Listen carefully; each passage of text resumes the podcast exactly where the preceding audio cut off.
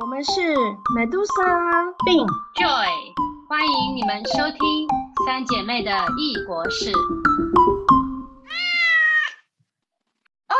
四月底到了，我其实我每年到了这个时候就非常想念荷兰。除了大家都众所周知的郁金香花田以外呢，最有趣的就是四月底的时候，整个阿姆斯特丹会变成一片橘海哦。我我来讲一下那个由来好了啦，就是它其实是原本叫做女王节，是四月三十号，Koninginnedag. 就是 Koningin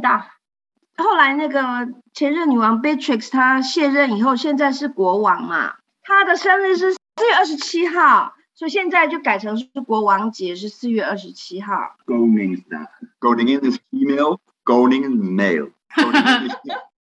因为呢，荷兰语有很多阴性、阳性呢，我很怕我发音会念不清楚，而且皇室的名字每一个念出来都是一分钟长，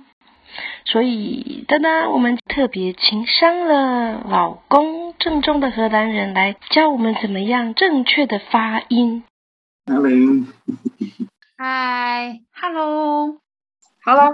记不记得我们之前有讲过一集是莱顿庆祝他的解放日，那个是其实只有莱顿市，但是女王节，然后现在是为国王节呢，是全国举国上下都会狂欢庆祝的一个节日，真的很特别。它这个节日的特色就是大量橘色。你进了阿姆斯特丹的车站以后啊，你在车站正中间有非常多的那个时刻表，他们会在那一天把所有时刻表的全部换成橘子，因为进了阿姆斯特丹进出人太多了，所以也许他们会有一个当天新的时刻表，全部用橘色印。对，然后你一出车站门就是一片橘海，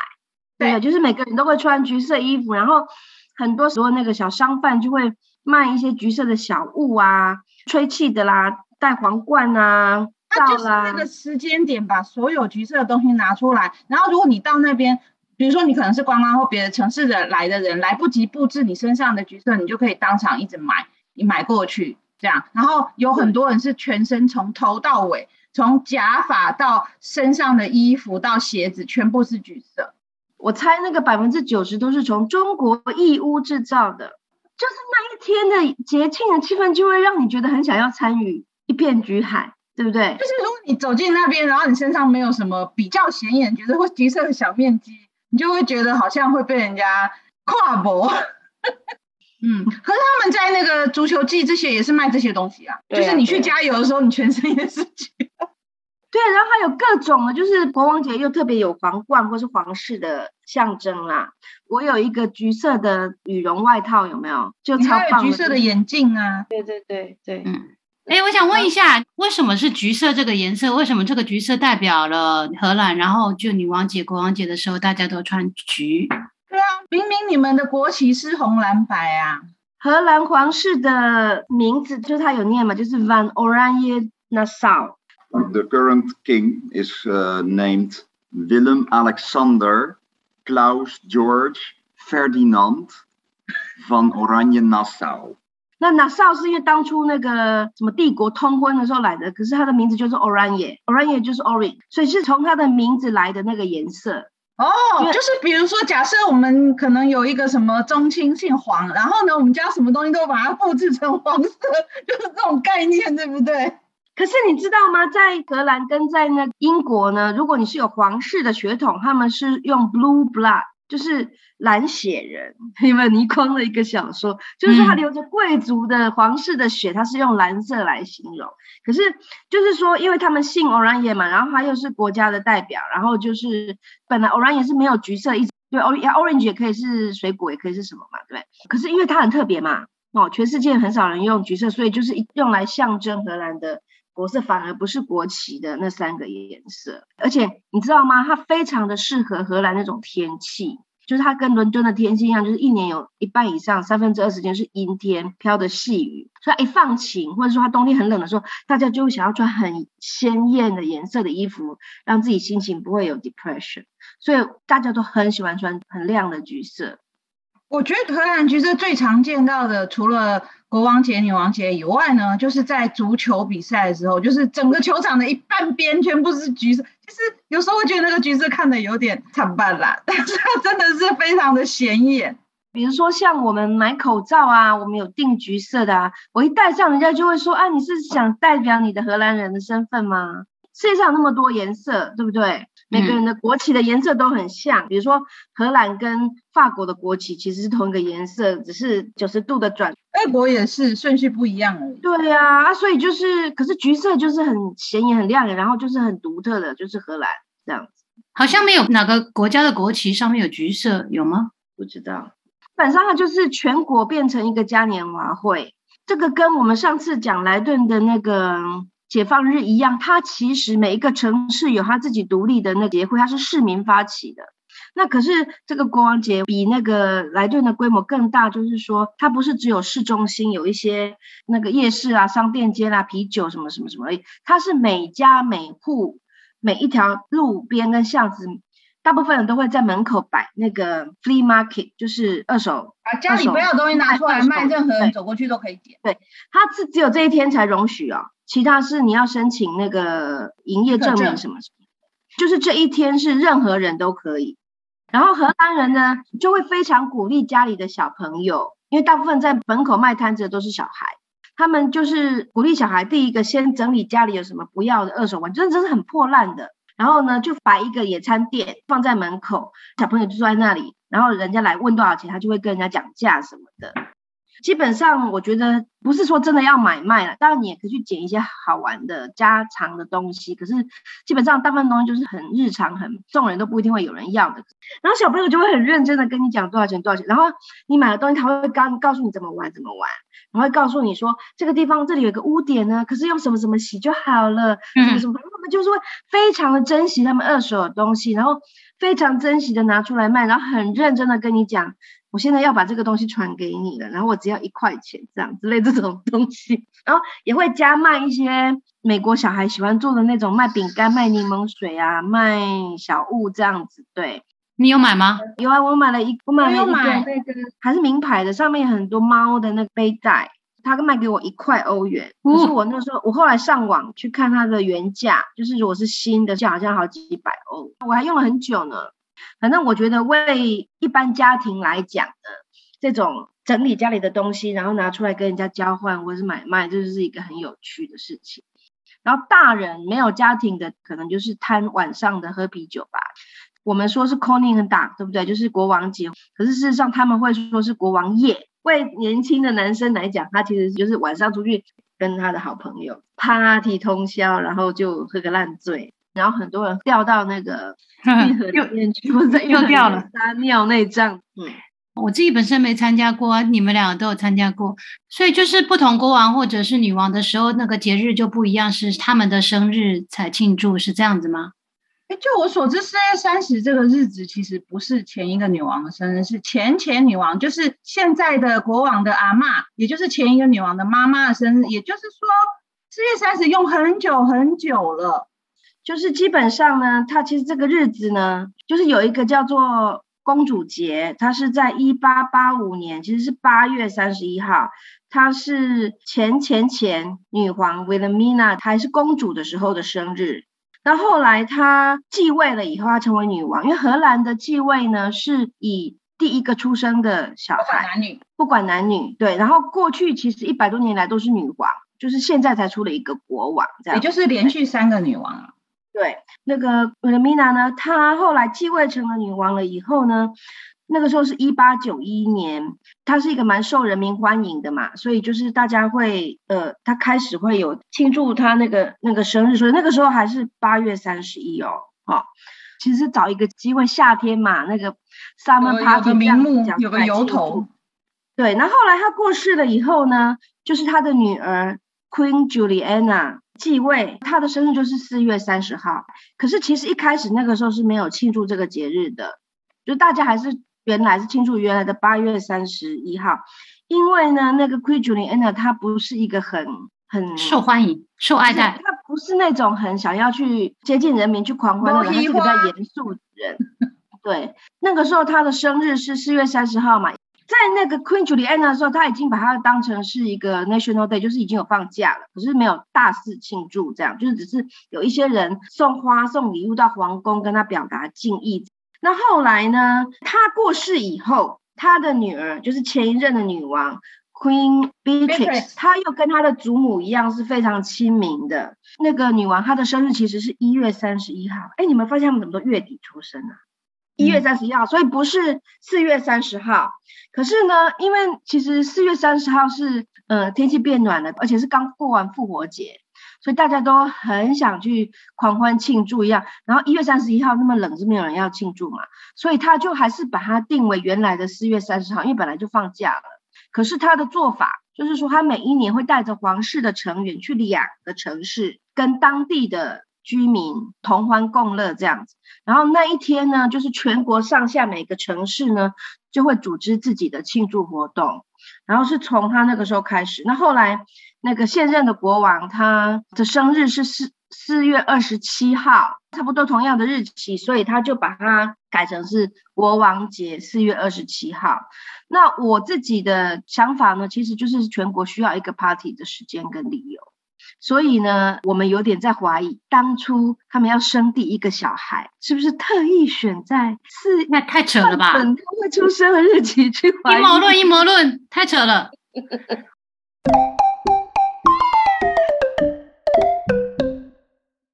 那我好奇，那那个国王跟女王在那天的时候，他们会出来跟大家见面吗？还是他会出来演讲，还是什么？他每年会选两个小城市啊，或是乡村不一定，然后他就会去拜访，然后就在那里有行程，跟当地的居民一起过这个节。对，因为他们有可能能一辈子都见不到国王女王。那不会啦，很容易见到，在街上很容易见到。如果你去海街上牙的话，就会见到。不时都会看到他们骑脚踏车。我以前我以前住在海洋，我硕士在海洋念书的时候，我就看过王子公主啊，他们就是穿着西装那个公事包，然后骑脚踏车在路上，就是常常会看见的呀他。没有保镖吗？没有哎、可是当了国王以后，当然就不一样了，就有保镖啊。如你说的是那个国王的弟弟呀、那个是不就是那个时候的对王子们啊？他们的皇室成员其实都还蛮亲民的，女皇也有时候会在那她的，就是他们会常常出来跟民众握手啊，我在路上有见过啊。嗯，我去荷兰的第一个礼拜我就见到女王哦，在路上请。说。嗯，我去很，因为我刚去嘛，所以我就想要熟悉环境，我就去海牙走走。我就在海牙，好像也是皇宫附近的一条路，它那边有很很多的画廊、艺廊。然后走过去的时候，就忽然看到其中一间艺廊门口就来了一群人。然后在马路的另一侧，就是我这一侧呢，也还有很多就是穿着比较严肃的人，可能是便衣或者是保镖。那个你也知道，荷兰马路其实并不大，我就看到他在马路那边有一行人走过去，中间那个人看起来就很像 Beatrix，就是那个时候的女王。她可能去参加一个画廊的开幕之类，我就拿出我手上的那个就是旅游介绍书，就打开那个有女王的那一页，然后就指着那个，然后我身旁的那个保镖呢，就嗯嗯，就一直给我偷偷的点头这样子。没有，可是像那个现在的国王，他还没有继任，他还是太子的时候，全国人都知道他最喜欢去哪个酒吧喝酒啊，就是在那条街，就是你看到女皇那条街旁边一个就王子们会在那里喝酒，就他们就是跟一般人一样。然后对，荷兰的皇室呢，如果你们在路上看到他或是什么，你们不会去打扰他、哎，就是他们就会蛮尊重他们的隐私，然后让他们可以哎，国王在那里这样子啊，女王在对，那里就是。说他也是会被嘲笑啊，也是会被八卦啊 什么的。不会有人跟他们要签名吗？像 B，你不会那个拿着你那个有他照片的书，拜托，我旁边就是他的保镖，我怎么过去？没有啦，呃，女王的签名是有政治法律效力的耶，你不可以乱签，她又不是一般的明星，对不对？对呀、嗯然后我也看过国王啊，不过那个是他变成国王之后，而且也不是在路上遇到，是他出席正式的活动典礼的时候。可是你要见到他也蛮容易，因为他们就是像英国的女王，你待过英国嘛，你也知道，就是说他们就是一种到处 出席、到处剪彩。没有哦，我跟你说，其实他们的法律上跟行政上的权利呢，荷兰的国国王或女皇反而比英国的女皇还要来得大。哦，因为在宪政上呢，荷兰的女皇是有实际权利，虽然她也是一个选举的民主的政治，她有国会，她有首相，首不对？可是她君主立宪的过程当中，她其实给荷兰的国王跟女皇保留了比较多的权利，比如说那个市长，实际上是由那国王或女王来任命的。反而在英国，它是比较象征性的，只是说，因为就是它常常出现在媒体啊，什么什么，就是说它有道德上的意义，可是法律上意义来讲，荷兰的皇室是更大的。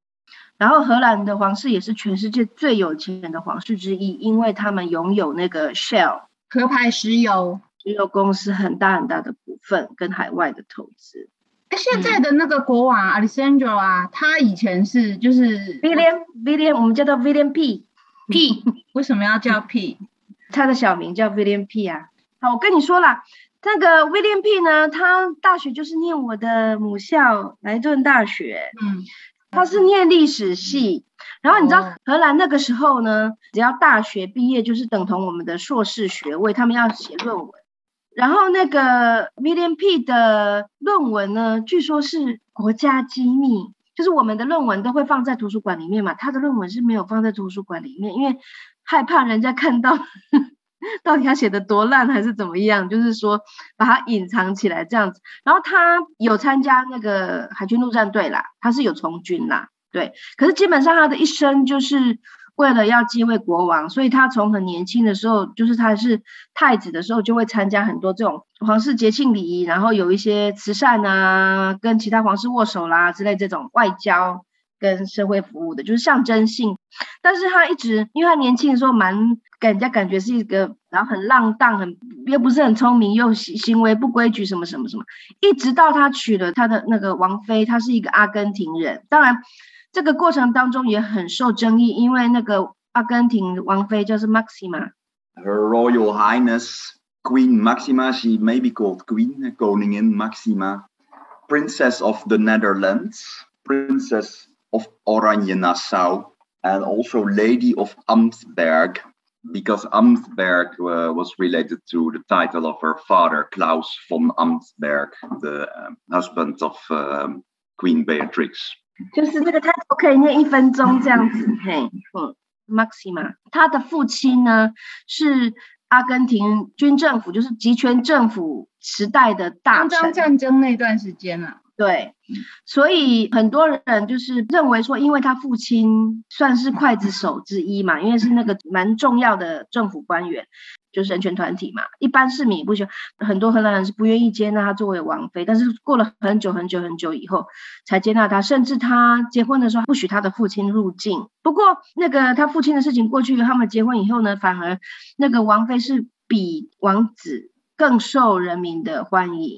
他虽然是阿根廷人，可是他比任何皇室的成员更有那个皇室的。就像凯特王妃一样，有没有有那种可以吸交媒体，然后又很漂亮，然后又很会做人，很融入这个荷兰的社会，努力学习荷兰语，讲的很标准什么的。所以后来反而是因为这个王妃让国王的那个欢迎度上升，让大家更愿意接纳她这样。然后转眼他们大公主也成年了哟。Crown Princess is called Katarina Amalia Beatrix Carmen Victoria. 方 Oranje-Nassau，大公主就下一任女王了。嗯，她不是有三个公主吗？就是长公主就会是未来的女王啊。嗯，对啊，就是 Catalina Amalia Beatrix Carmen Victoria van Oranje-Nassau。这个我也可以。就是其实他们除了现在的这个 William P 以外啊，几百年来都是女王。对，反正就是他们一出生就会知道谁继位嘛，除非他。身遭不幸或怎么样，对不对？嗯，所以他就是从小就是被当成王储来培养啊。对啊，所以现在其实整个荷兰也对这个长公主也都很熟悉嘛，因为知道她是以后的女王。他们之前的女王也都好长寿哦。对，嗯，像现在这个女王，她不是因为过世了才，对，她是退位，她现在还在，她是太上女皇。对，荷兰他们其实不会说做到死。传统上就是觉得年纪到了，然后你的继位人已经成熟了，他们就会退位，这个是一个传统这样子。主要是因为看到英国就是有没有永远的查尔斯王，全世界在位最久的王子。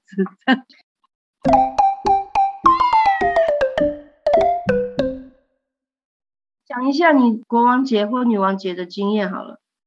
我的经验就是那一天的阿姆斯特丹就不是你认识的阿姆斯特丹，是整个。就是大家比较熟悉的这个旧城区，就是跟你平常去走的那个阿姆斯特丹是完全不一样的。另一个，当你一从车站一走出来，它几乎是所有的路都封了，呃，在那个完全没有办法进车子。对对，你如果骑脚踏车也非常非常危险，根本就是水泄不通。这是第一个，然后第二个是你一走出车站就是音乐，你不管走到哪就是大声的音乐，因为它几乎每一个转角都有一个小舞台，然后那个都在 live band，就是全天的，所以你交通的形式、你的耳朵、你的眼睛，你看到的所有东西，就是它只是地理位置长一样而已，它跟我们平常去上课、去哪里办事情、买东西的那一个城市都不一样。当然啦，你会看到所有人身上都有橘色的东西，然后每一个转角就是都是小贩在卖橘色的东西，这个是绝对是标配。可是我还有看到狗狗身上也都别橘色的东西啊。然后小朋友，我还记得我看到那个就是小朋友，当然自己不会布置，爸妈会给他布置嘛。他就是他连他的那个婴儿车上面也都绑满橘色的东西。然后我看到觉得最有趣的画面就是，因为他们有很多露天酒吧嘛，然后我就看到有一群。很严肃的中年男子坐在那里，大概有七八个人哦，全身都是黑色衣服，可是他们每一个人头上都戴了非常蓬松的假发，对，完全是橘色大卷发的假发，然后就一群坐在那边，很像那个黑帮开会，也没有在讲话，就看起来很像假人，当然不是，他们就是一群戴着非常夸张的橘色假发的黑衣人坐在那。我就想说这个情境是怎样，我有很多很多 OS 小剧场。然后还有非常多啦，就是表演啊。当然那一天路上哦，还有运河里哦，很多船哦。那个整个运河上面都是船，然后那个很多船是随便你要挤上去，它就是路边有人招一招，它就反正只是大家狂欢嘛。然后很多的船我都感觉它要沉了，然后那个整个水道都是满的，就是它大概除了这一天以外，大概就是那个八月的那个同志大游行，水上会有这种情况。就是船都过不去，要不然平常就是你可以开快艇过去。同志大游行就会是就是彩虹颜色，对对对，颜色不一样。然后大家穿的比较少。对，然后那个整对，因为那时候八月嘛，然后那个整个船上啦、路上啊、桥上啊，就是挤到你都过不去。然后随便一个地方就是那个在卖啤酒的，就是一个大的那种生啤酒机，你走过去，在桥头在路边，你就可以马付他一笔钱，然后他就给你啤酒喝。所以呢，如果你是早上去还好，如果到下午或傍晚或晚上，其实满街都是喝醉的。还有就是抽大麻的，因为你也知道他们大麻是合法，就是很多人都是到了傍晚的时候，你在路上遇到的所有都是醉汉跟抽大麻的，然后他会忽然跑过来抱你亲你这样子。所以你要想哦，就是说它是全国的每一个城市的至少大城市最最夸张，全部都是一个大狂欢的 party，就是你人就是在那里，你就跟着人群走，因为很挤嘛，你不晓得你要去哪里，你就只能跟着人群走，然后就一直不停的喝酒，然后就跟陌生人，反正就是一个全国至少成年人是烂醉如泥，然后不知所云的一个 狂欢节日。因为它整个 party 就是一个模糊的状况，我们就是去那里也没有做什么特别，真的挺模糊的，真的真的挺模糊的。是啊，哎，这样我们讲上次那个莱顿的，还有这次这女王节，好像大家庆祝就是大家上街，全部人都出去狂欢，没有像什么我们在这边或者在中国会有什么春晚啊，或者是就是大家是坐在电视前面看那种各地庆祝活动，请明星来。没有那一天是要出门的，因为这个时候天气就会变好。所以就是大家都想要出门，然后当然小朋友就是会在自己家门口啦。那如果你没有在自己家里摆摊子，有时候你还想去其他城市，你就想说，去年我去阿姆斯特丹，今年我去海洋，明年去鹿特丹什么之类，你就去不同城市逛一逛哦。所以没有说到各地方会有那个什么电视转播啊，请明星来啊，然后没有就会有人在家里面看。没有，因为你知道它就是一个全民的运动，它。不需要明星的，你你那边所有的 band 都是本地的 local，这样这样真好。对啊，那个真的是很热闹很火。当然你要小心扒手然后还有就是像我说的，傍晚你要小心醉汉，比如说你走在路上可能会不小心被醉酒瓶给刺伤，类似这种就是到了傍晚晚上就要比较小心，因为就是大家已经太狂欢了。后来我有注意到。消防车跟警车其实是在每一个地方都有，觉得他们其实很紧张，因为他们怕有些人会作乱或什么。他们自己是很肃杀气氛，可是你不会感应到他们。本来消防车和警车上面就有橘色的样子，应该不是为了那一天特别贴的，所以它没有了，本来没有啦。真的吗？就是红黄白嘛。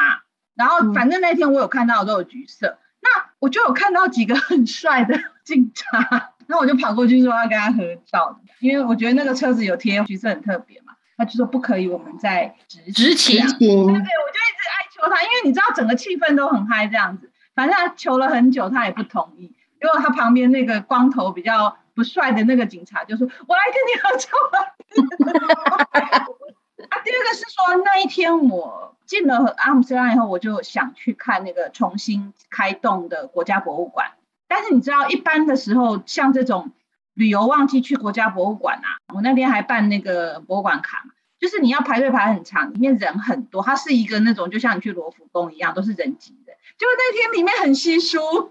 它有开，可是因为大家都在外面玩，就我一进去就马上。办好了，马上买到票，然后参观的时候都没什么。我觉得这个也是一个收获。还有开哦，不是应该关着？大家都其实女王节有很多官方的机构会是国定假日会不开的。对啊，我还记得我带妈妈去那一次，那时候还是女王节，因为刚好要来看花，有花田，就是我们荷兰的那个郁金香的花田是从三月到五月嘛，啊，刚好这个就在中间嘛，就是也觉得很新奇呀，很嗨，可是很累耶。其实你在一个很高涨的那个情绪里面，然后你又大家走很慢，因为很挤嘛，然后又不停的，如果你人多，你一下就散了。对，然后想办法，很累的时候要坐下来找地方上厕所，真的很难。对，这个时候就要讲荷兰最有名的上厕所的男生的上厕所的那个，为什么大家都记得放在路边的那个？对呀，因为荷兰有这种大型的 party 的经验嘛。还有女生会有那个系带式的尿杯，就是没办法啊。虽然他们也是有流动性厕所，可是因为规模实在太大了，然后大家喝那么多啤酒，所以其实不是一个很舒服的玩的经验。你就是只记得橘色跟你人在那里，其他什么都不记得，就是一种体验，对不对？可是就是你会觉得说，就是要在那里，要不然你那天如果一个人在家里，你会觉得很可怜，被社会唾弃吧。嗯。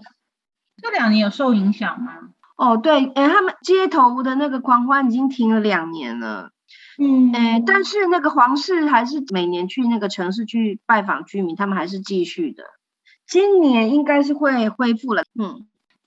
荷兰每到这个时间啊，真的就是。不管机票或者是饭店都超级难订的，又是最贵的时候。因为除了国王节或女王节以外呢，你们这个时候就是完全的赏花季啊！全世界各地人都跑去看花了。我每天收到一堆人家传来的在赏花香花田的哦。我们美国这边是到处都是樱花，大家都到各地去赏樱花。如果你真的要看各种不同品种的各种奇怪颜色郁金香，还是要来荷兰啦。荷兰也很有名的那个 c o c k e n h o 郁金香花公园嘛，也是三月到五月开，也是要到我们这个城市莱顿来再转公车。可是呢，旅客来讲，你们可能会想要去看那个花园，因为它是有园艺、有有植栽的嘛。可是真正漂亮的还是要去花田里面看。就荷兰的郁金香花田，它是很集中在，就是我们莱顿到一个城市叫哈伦的中间，它就是郁金香花田带。所以从我们家骑脚踏车出去五分钟，就是进入花田区。我们还可以去那个旅客中心去买花田地图，就是以花田作为单位，他会告诉你骑去哪里可以看到花田，有一片一片，因为不是整片都是嘛。嗯。可是想知道花田里面的花不是用来卖的，你知道吗？那是干嘛的？就是炫耀炫耀给旅客说，我花多么的漂亮。就是每一个有一个花车游行。那荷兰的花农们，他们都是很大片的土地，就还蛮工业型的栽种。然后他们真正卖郁金香是卖种子，就是含苞，它还没有开花的。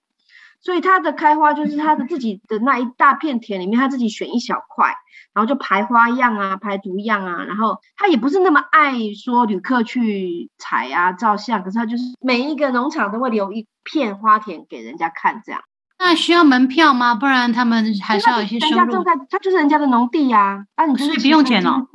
啊，花田的话就是你骑车在路上啊。然后当然，它的地图会告诉你有小路，小路要怎么进去，哪里有花田，然后你就骑着啊，你路路边经过，你就把脚踏车一丢，然后就跑进去花田里面照相，再出来，这样就是这样。脚踏车就不见了？不会啦，不会啦。对啊，然后可是它就是，如果你坐火车，或是你骑机车，或是甚至是你用空拍的话啊，就一片就真的是好壮观、好漂亮、好怀念哦，真好。这一集的 Podcast《三姐妹的异国事》。我们聊了地球另外一端的橘子国王、橘子王后、橘子女王和橘子公主的世界。提到了很多次关于莱顿的另外一个狂欢日，推荐一下，回头去听听看第七集十月三日大解放。